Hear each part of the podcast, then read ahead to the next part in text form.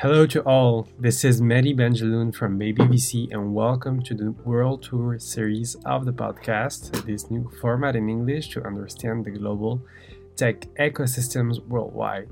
In this new format, our goal is to introduce you to foreign investors who will present their local tech ecosystems from the Nordics, India, Singapore, the UK, or Africa. We believe that it's precisely through the diversity of the profiles we meet that we can go further in understanding the VC business. Since the beginning of the year, the Baby VC Fellows are fully involved in the creation of the podcast episodes. They meet the investor and directly participate in the recording of the podcast. We want to create a collaborative podcast managed by a community to strengthen the links between the learners and those who do the job. I hope you'll enjoy this new episode, and let's get started. Today, I am hosting Jacob Claerhout. Um, am I pronounced it good, Jacob? Yeah, that's good enough. Yeah. Um, he's a Belgian friend of mine working at Partech. And today, in three parts, we will be discussing the shifting tech landscape in the Benelux region, the reasons why he created Merit, and what lessons can we draw from his, his, experience as an analyst at Partech. So, hi, Jacob. Good morning. I'm very well. Thanks so much for having me. With pleasure, man. For since the time that we were supposed to do it, I think that um, it's a great thing that we can do it right now. So, um, you were born and raised in Belgium, right? hundred percent, yeah. In a little town called Bruges, it's basically an open air museum. Very beautiful, but uh, very small. So, how did you end up in Paris, in specifically a junior full time position at Partech, uh, one of the most renowned funds, right? And I know how hard it is to get a full time position in VC, especially as a junior. Um, can you just like give ourselves a framework to understand how you became an investor in a junior position at Partech, and also introduce yourself with a background and uh, what you were doing before. Gladly, gladly. So I'm, as mentioned, Jacob. I'm a Belgian native. I'm an engineer by education. So I studied material science engineering uh, back in Belgium at the University of Leuven. Uh, after my studies, I decided that I wanted to go uh, and join the startup world, which is in Belgium still very much an, an unconventional path. There's not a very strong uh, tech ecosystem in Belgium just yet. We'll come back to that when when covering the Benelux, I, I think. So I, I, moved to to Paris. Uh, I actually made up a, a map uh, of of the most exciting tech hubs in Europe and tried, let's say, applying for different startups there. And for some reason, I got more traction in uh, in in Paris. Uh, I guess there was a higher need for for talent here than than in London, Berlin, or, or the Netherlands. So I got lucky and joined uh, one of the e-founder startups. Um, Forest, right? Yeah, Forest Admin. Uh, as one of the earlier earliest employees, like on the business development side, so on the growth growth hacking, growth development side. Um, super interesting. Learned a lot. That was just after they raised their seed with Connect Ventures and with with Kima. Uh, so learned a lot there. Fascinating time. Uh, but then after a while, I met, met some people in the ecosystem, and I found out about the opportunity about joining the early stage team at at Partech and yeah i guess through a lot of luck uh, I, I got recruited here. Uh, it's only afterwards that i learned how how competitive the process was. So um, so yeah that's uh, there's a lot of luck involved and and obviously luck favors the brave and the and the hardworking. So uh, I, I hustled my way in i would say. Completely agree with you. And so um, before that also you were at google right yeah so i i mean uh, only for an internship that, so that was four months uh, in project management uh, I had a lot of fun there. Uh, it's it's really great. You feel part of a, a big family, um, almost a cult, I would actually say, but but a fascinating one. uh, you, I worked on some some really cool projects, met some uh, very very interesting people, uh, and but okay, I decided to not stay there because even though they tr- they try to dress up as a startup, they're very much a a big corporate by now, which makes sense. They are. And so you're now an investor at Partech, especially in analyst. Um, can you present the fund, its thesis, some uh, companies of its portfolio? And also, I have a question for you. Why do you love working at Partech?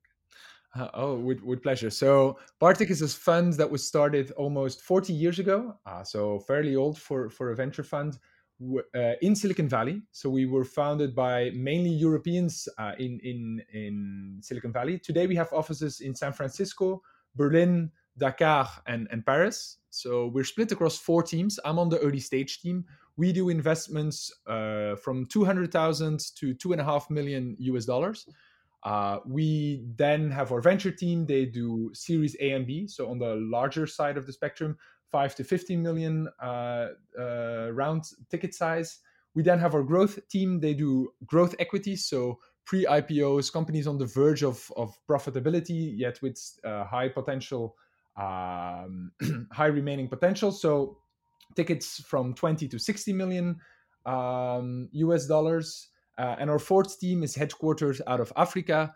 Um, that's our Partech Africa team in Dakar. In Dakar, indeed. Uh, as you might imagine, like the rules of the game are still quite different in in Africa, which is why we have a dedicated funds and team and and uh, set of LPs uh, for that. And uh, yeah, it's it's fascinating to to be part of a of a fund that covers, uh, let's say, such a broad range of of, of companies and stages uh, and geog- geographies. So a little bit more about the early stage team, the team that I'm part of.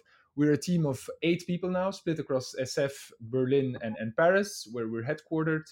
Um, we are deploying our third fund of a, of 100 million uh, US dollars. Um, 60% of that is deployed in Europe, uh, 20% in, in the US, and 20% in uh, Southeast Asia.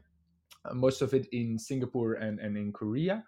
Um, and we're a generalist fund, which means that we can do anything from, let's say, very consumer consumer tech over marketing incentives play, so direct to consumer brands, uh, to SMB so- software, enterprise software, to then end up on the more technical side of the of the spectrum, the deep tech side, uh, anything that is dev tools, uh, AI, ML, uh, infrastructure plays, uh, and that is most most of the time. Let's say that's where I spend most of my time, uh, focusing yeah. on, on, the latter part of the spectrum.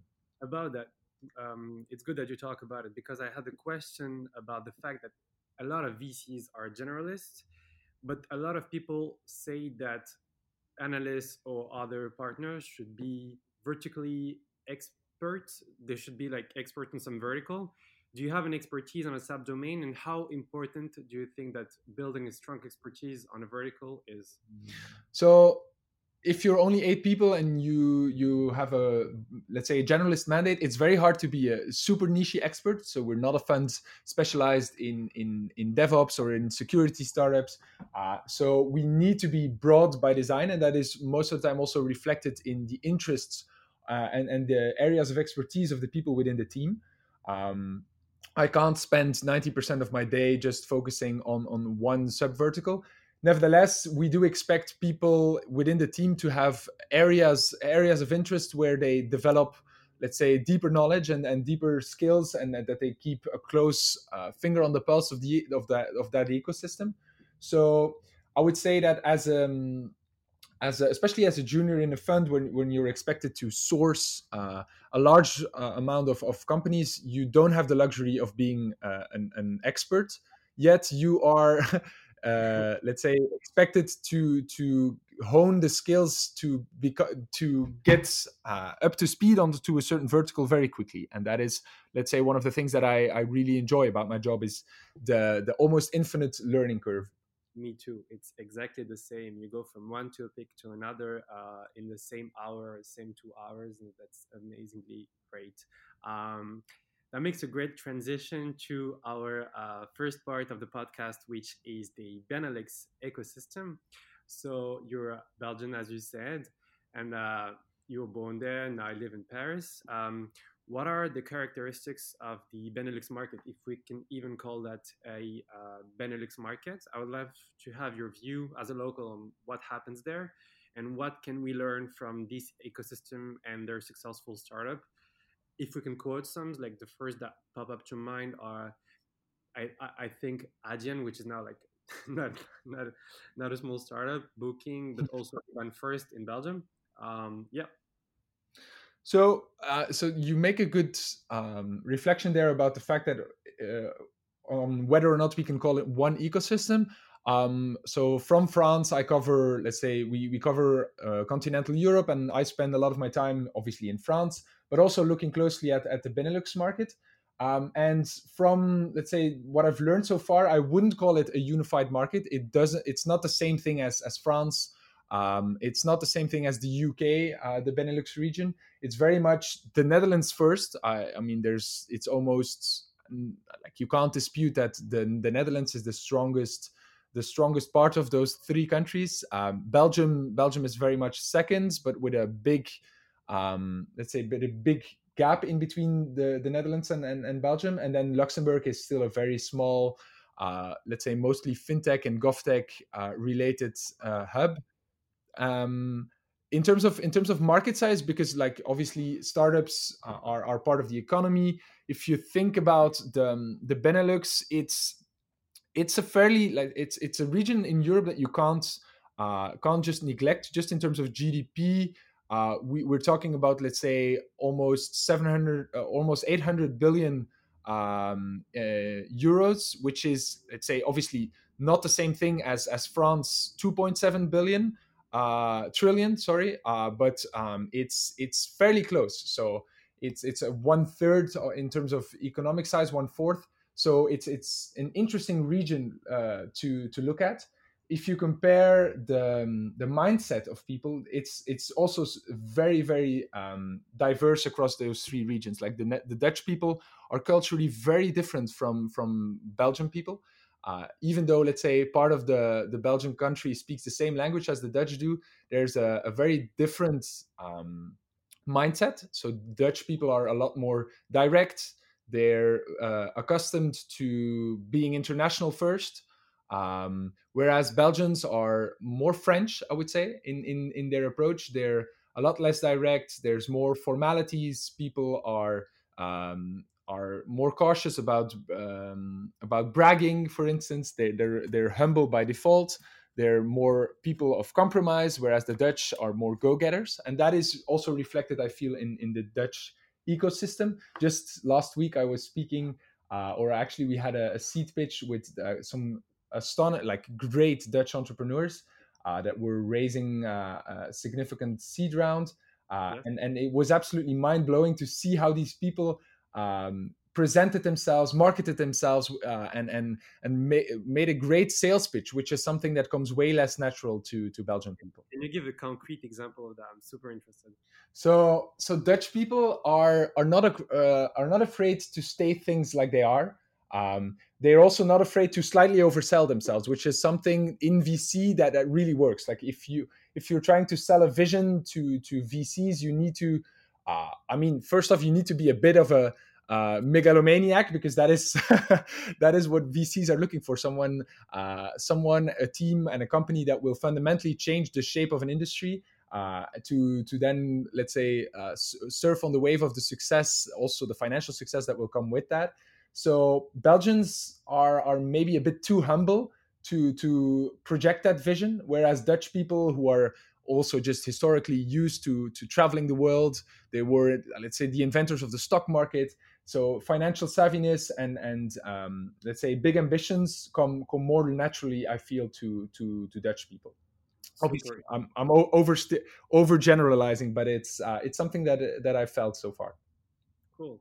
And um, I'm thinking about France. I'm thinking about like La French Tech. I'm thinking about Station F. I'm thinking about France Digital and other uh, political uh, initiatives. Are they uh, political educational initiatives that were created in this Benelux uh, ecosystem that can foster the entrepreneurial rise in the region? Like so.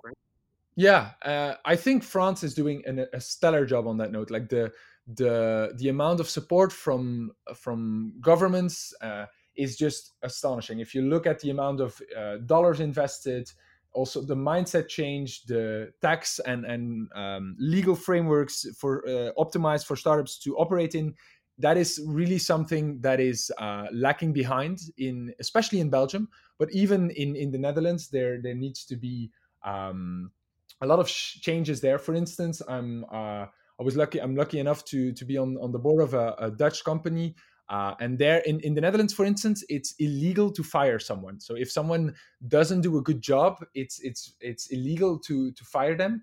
So if you look at the dynamics there, it's just very hard to to or let's say harder than it needs to be to operate a startup because obviously you as a startup you're facing so many challenges and you're fighting an uphill battle that sometimes you hire someone that that that shouldn't be part of the team.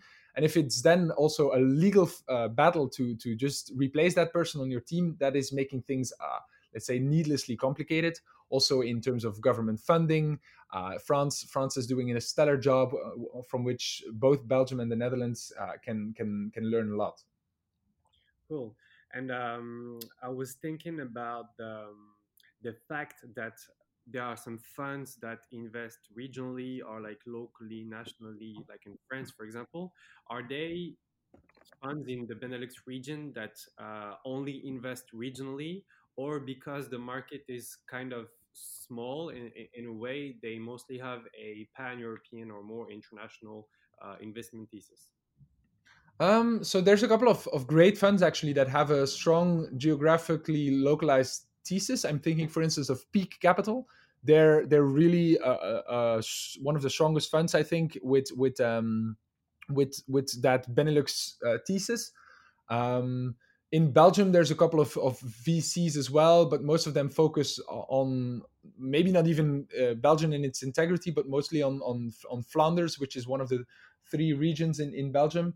Um, so I would say there's there's a couple of localized funds, but most of the funds there's also Hank Capital who's doing a, a really good job locally. But I would say that seed investments, so the the the investment stage that that I look at are um, are more and more becoming, let's say, a European game. Um, right. You see the same funds uh, competing on the same deals and it doesn't matter whether it's a company in the Netherlands or or in Poland. Um, and I don't know whether or not that's healthy. I would say that it's definitely a, a good a good thing for for entrepreneurs because they get to meet uh, and and partner with with the best people out there that will help them uh, move forward uh, and and bring along the the, the best practices um, from not a localized view but from a from a European level, which also makes access to follow-on capital obviously uh, a lot easier completely agree.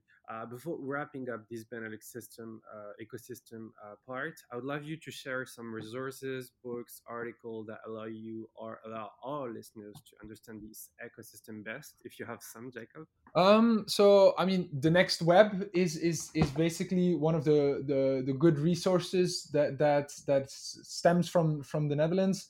Um, in in in terms of Belgian resources, let's say eFounders is is in part Belgian. They they they have an office in Brussels as well. So uh, get close to them. Uh, and yeah, in terms of books, there's no I, I haven't read uh, strongly geographically focused uh, startup books, but but yeah, there's there's obviously a, a lot of resources. I would definitely uh, advise people who who want to learn more to um, to to keep po- posted on on the local the local news outlets and blog posts yeah like like the ones from the next web.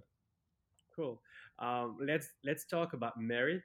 Um, i was kind of amazed when i knew that you were building that. Um, I, will tell you more later. Um, because you know as we all know venture capital has become kind of hyped uh, right now. Uh, it seems like a, an amazing job where you work with different business model, different industries. As you previously said, you, you, you go from one subject to another. And um, I'm thinking about an article that was published by Alexandre from Idinvest uh, last April that shows that there's a clear path for high probability, probability screening for VC jobs in France. Uh, if you were going to these amazing top tier French schools and had like previously done an analytical professional experience or a startup scale up experience or incubator, uh, you would have more chance. And there are other factors that would allow you to uh, enter the VC industry. B- before asking you, why did you create Merit? Can you explain like what is the tool? And for someone that had uh, an access to VC because of these experiences, actually, why was it important for you to create a meritocratic tool to access VC? Why did you? Why did Jacob did it? so so yeah uh, as mentioned being a vc is, is such a privilege uh, you get to learn from fascinating people who commit their time and energy and expertise towards changing the world and uh, and then you're entrusted to to invest someone else's money in those outliers among those brilliant people and to then support them on a strategic level uh, to turn that vision of theirs into reality so it's it's arguably one of the the best jobs in the world and that's really the, the privilege i feel um, on, on a daily basis. But that also means that the the demand for position in the industry is almost infinitely larger than than the supply which is almost i mean which is kept by by default.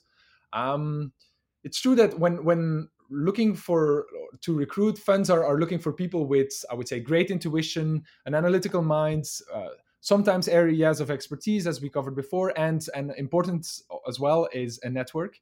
And that's often where where privilege slips in. It's it becomes very difficult to to blame partners to hire or to continue hiring brilliant, hardworking, well-connected people from from their alma mater, um, who were, let's say, either operators or bankers or consultants for their for their portfolio companies or for their management company, um, because there is virtually no structured way to surface other great people who might have the intuition, intellect, and drive to help build their fund's success while also bringing a different perspective to the table. Uh, and that is, let's say, why I started working on on a way to to do that. Um, and that's why I built Merit. And to give you a brief overview, Merit is is a distributed distributed venture capital platform where aspiring VCs can can practice the craft by doing a proxy of the actual job and start building their own track record. Um, they join a virtual team of people who want to learn about early stage investing. And then inspired by game design, you can gain points by first of all committing to the mission by sticking around and doing it on a on a regular basis. And then people are rewarded for finding exciting companies, analyzing exciting uh, opportunities and trends, and providing constructive feedback towards fellow participants and, and, and entrepreneurs that are uh, and creating value adding adding content. So I try to really build a platform to give people an insight into what it means to to do the job that I'm doing on a daily basis, basically.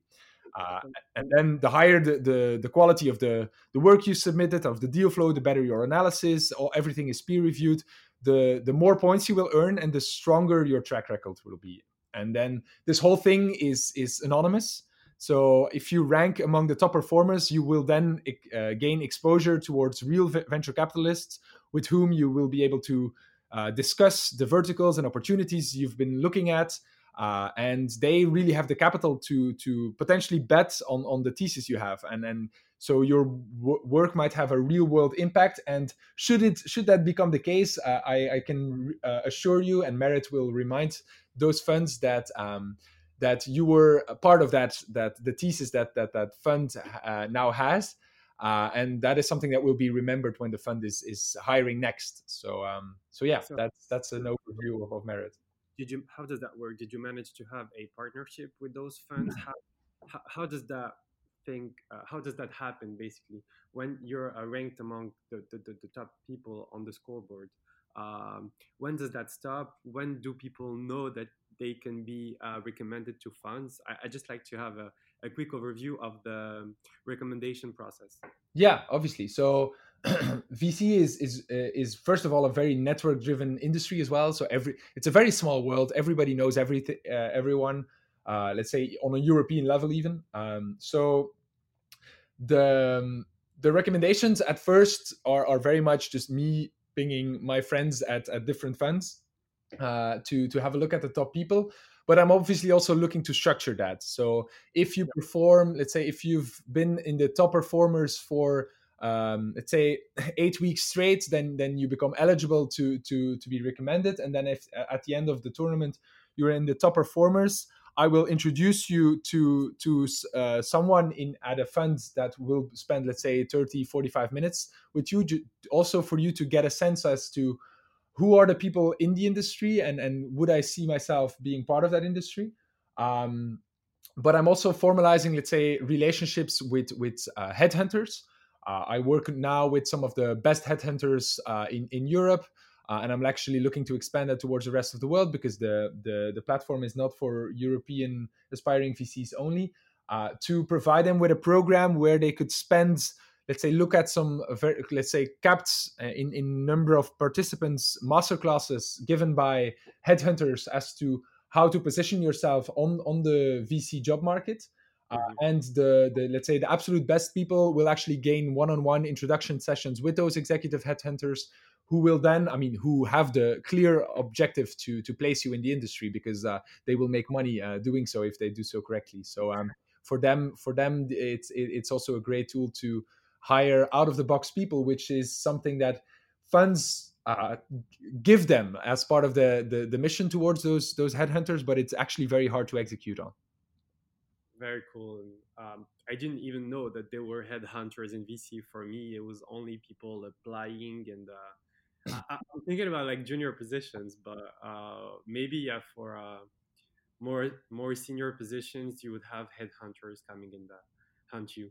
But uh, cool cool to learn uh, that um, and how many people are using the tool and how do you keep people engaged because I, am just doing the parallel with uh, baby vc uh, we are going to talk tonight uh, about merit because i want the people who are part of the bootcamp uh, to be able to play with the merit tool and to analyze companies and why not give them an access to uh, recruiters so we have that kind of uh, community in the Baby VC bootcamp. How is, is, that something that people in the merit uh, that VC want to be part of a community and uh, to know who are their peers, etc.? So, so just to answer your first question, so we're still this summer. I ran a beta, which was. which was a, a, super interesting experience. I obviously do this as a side hustle. It's it's something that I build on on nights and weekends, and being a VC is already, as you know, uh, quite a demanding job. Uh, being a junior in the fund means you need to be at like available uh, uh a lot of like sometimes even at, at inconvenient times when when the workload gets high it's hard to plan. So so uh, not easy to to to keep the, both balls in in the air at uh, juggling those those two things.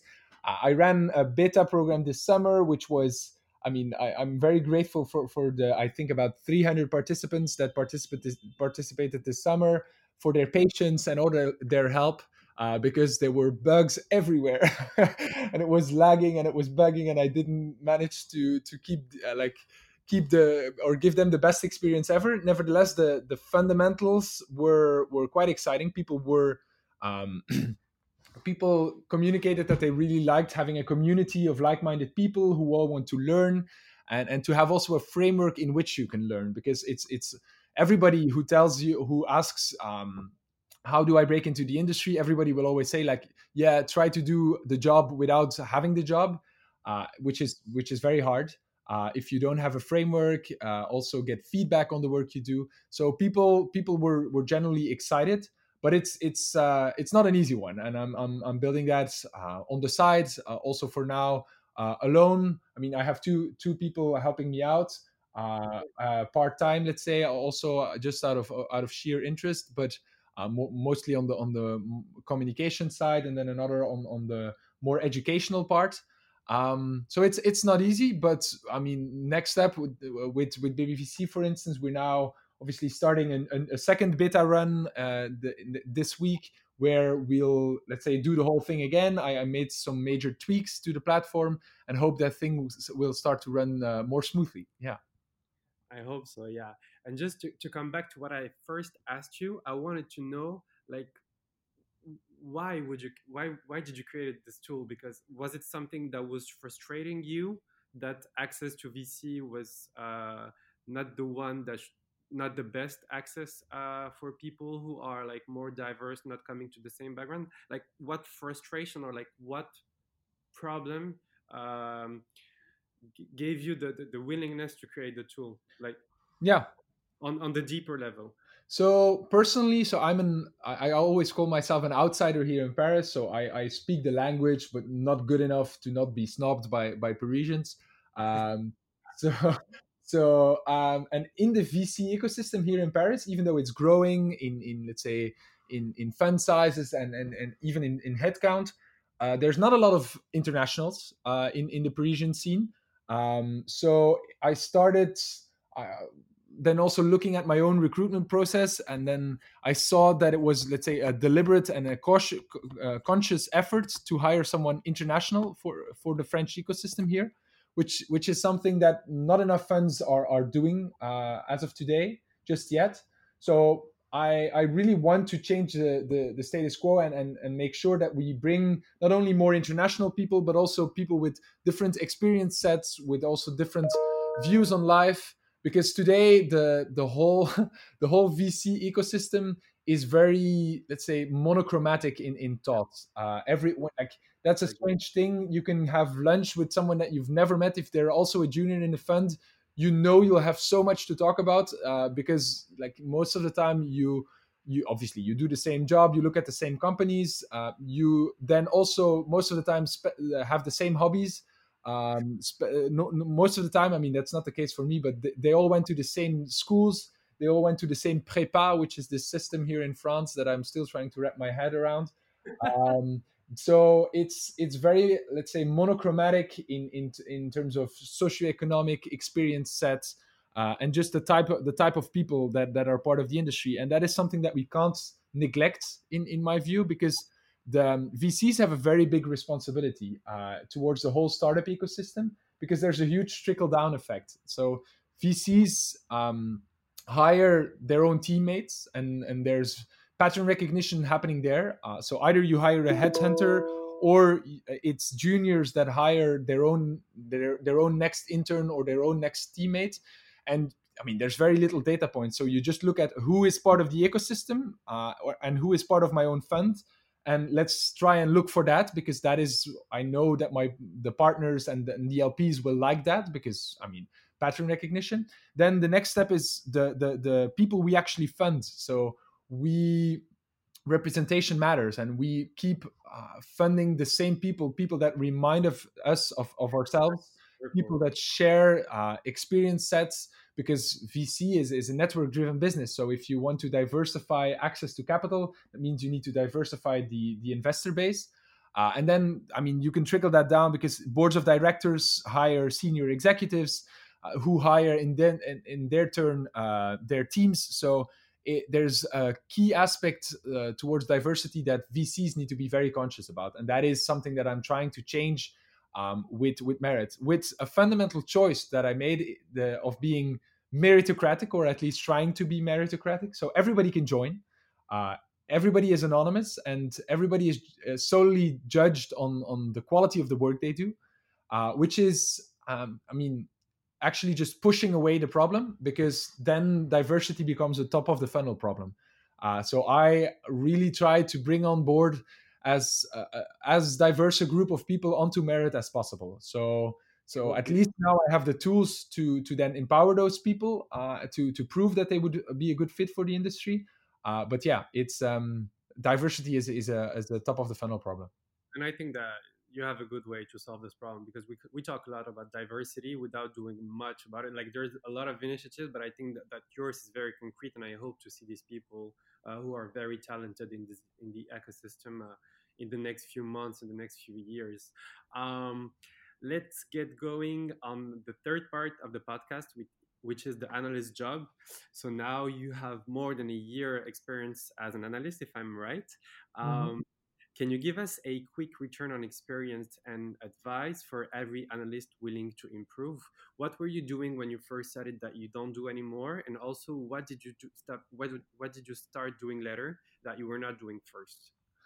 Oh, that's a, a not an easy question. So the job is, is still fundamentally the same, but um, and it will be for a while because all the juniors in, in all the funds are, are are let's say have the same responsibility set. Nevertheless the the bandwidth and, and uh, freedom to operate is sometimes different depending on the fund. And i'm very lucky at Partech. I, I get a lot of um, a lot of space to to also pursue my own passions uh, follow the the people and the spaces that i'm particularly excited about. Um, what did i do let's say wrong in the beginning everybody needs to calibrate. So you you need to calibrate for what is a great investment and that takes time. You you need to also start, get a sense of what the partners like because obviously um, I don't I don't do deals on my own. I need to convince the the partnership to make it happen. Uh, and there's a whole exp- let's say skill set that comes with that building momentum around the deal. Building conviction is something that takes time. Um, so so yeah I, I think that's also why a lot of funds uh, are looking for people with with experience in vc because um, because it's it's a skill set that you can only learn on the job. Um, I, with merit i try to bring uh, the closest possible proxy uh, of, of of the actual job to to something virtual but it's it's obviously still uh, still very different. So um, i would say keep keep being um, curious that is something that that you can't fall in uh, fall in uh, into the trap of is um, you can't become an, an, intellectual snob or or a cynic a cynic. Um, after a while you have seen so many companies operating in in so many different spaces that you see the flaws in everything uh, and it's also your job to to to see what won't work. What is harder to do is see the few companies that will actually work uh, and and become excited about uh, about them and and convince the rest of the team that uh, that they that these are this company will uh, become huge. Uh, so so yeah keep your intellectual curiosity and and uh, let's say build build the intuition which which just takes time. Cool. Um, i completely agree with you and i had another question about like the it's more technical it's more practical i would say. How do you prepare meetings with entrepreneurs? Imagine that uh, you set up a call with an entrepreneur like a 30 45 minutes call. Um, what is your preparation process when you just meet the entrepreneur for the first time? Uh, good question. So i try obviously reading the the material they send in advance most i mean i try to not take meetings without uh, having a deck uh, in advance uh, except if it's stellar entrepreneurs that I that I know the story of already. Um, and what I do to prepare is is reading the material they sent over. Even that already is is sometimes quite, quite uh, not an easy one. Um, but if it's spaces that I don't know much about, but that I want to learn more about, is is doing some googling, uh, reading some blog posts, but but in in all honesty that's not an easy one to to actually execute on. Um, most of the time i expect the the entrepreneurs to be also great communicators and educators so that they can walk me through uh, the the space and, and then the, their position within that space for me to then uh, get either excited or or less so. And if the, there's real uh, genuine excitement then let's say the real educational journey for me also with with my homework uh, starts so, so what happens between a first call and a second call? So you first doing your first call and then you transfer the the deal to the partner. What happens at, at partner? So uh, we we never transfer. We I uh, we always like I always stay on the loop in the loop, and that's actually pretty cool. Even so, if I source a deal, uh, I also help build conviction and, and drive momentum for the deal. And if the deal then actually happens and goes all the way through, and there's there's and we take a board seat, then then I join those boards. So that's that's really exciting also for my personal learning curve. As Between the first and the second, excuse me, as a as a as a board observer or as a as a board member. No, so yeah, as a board as a board observer, um, I I don't yeah n- not yet at least uh, have um, have have I'm not a deal maker, so so I I would join join the the partner in question and to also learn from them what it means to to do proper governance of a company. Um, but to come back to your question, between a first and a second call, it's me doing ho- uh, homework and then convincing the the partner in question to allocate some of his or her time to to the company, which is, I mean, uh, not an easy ask. Their um, VCs are are very busy people, especially if you have. Uh, multiple boards to manage and you need to uh, manage the the fund uh, and the LPs plus then then keep uh, some spare time to uh, spare time keep very important uh, time time slots for for meeting the your future fund returners. It's it's not always easy to to make that happen. Yeah i completely agree there. Like so many activities when you're a partner at the fund like managing the lps managing the fundraising managing the, the deal flow and uh, yeah it's kind of a uh, a job that has so many activities that take so much time. It's it's a never ending story. Uh, I had a question for you on the analyst job. Um, a good investor is for me not only a good analyst or so it is someone who has the ability to create his own deal flow it's a relationship uh, driven business um, how do you manage to do that how do you manage to create deal flow that isn't like obvious deal flow um so obvious deal flow there uh, you mean like proprietary deal flow is i wonder if it's if it's uh, it's obviously still a thing like relationship ma- relationships matter. Nevertheless for for great entrepreneurs always run processes with with let's say multiple great funds. It it it only happens very in very few cases that you refuse to talk to the the wider market and just raise with with the the, the one fund that you know. Um, I mean, obviously, I don't have to explain how how supply and demand for for for for your own price setting of the company uh, plays into your your own advantage. Um, how do I go about um, trying to build proprietary deal flow? Is indeed relationships. Try to build strong relationships with um, accelerators, with incubators, um, also with journalists. Journalists are, are a very powerful way of of of of, um, of finding new exciting trends and, and opportunities. Uh, and besides that, I, I, I mean I try to automate some stuff internally. Uh, do scraping on, on on let's say obvious data sources, but also try to find less obvious ones. Um, Example? But but yeah, it's not, it's not an easy question. yeah, I know, right? Uh, okay, Jacob, uh, we are at the end of the podcast. Uh, before wrapping up, do you have uh, a last thing you would like to say um, to, to the listeners? I mean, so uh, shameless plug. Everybody and anyone who's interested in learning about early stage investing and who wants to uh, take the the many great learnings from the ecosystem, such as podcast, blog posts, into something more concrete, uh, go over to merit-vc.com and uh, and sign up for for the beta so that you could uh, turn all that theory into practice. Right. Okay. cool. Um, thank you very much as usual, my friend, it's a pleasure talking to you. Um, before leaving you, how can our listeners, entrepreneurs, uh, and other people listening contact you? So you can email me at uh, at yes. Let's say you can go to my LinkedIn and, and see my email address there because like spelling out my name is is very hard. Uh, but but yeah, you can just email me at my at my uh, Partech email address. Uh, it's it's supposed to be fairly easy to to find me both on LinkedIn and on Twitter. Uh, and you can always also just slip into my uh, my DMs on, on Twitter. I keep it open, so um, so that's it shouldn't be too hard to to contact me. Cool. Okay. Thank you, Jacob. Thanks a lot. Bye bye. Bye bye. This is the end of this new episode of the New World Tour series. I hope it helped you understand this tech ecosystem even more. Thank you very much for listening to it, and if you liked the episode, don't hesitate to subscribe so you won't miss the next ones. If you like the podcast, you can rate it, comment it, or share it on the different platforms as well as talk about it. If you want to know more about VC and understand what makes this job, you can subscribe to the Baby VC newsletter that I co-write every week by typing BabyVC on Google or LinkedIn. Thank you very much for your fidelity and see you soon for a new episode.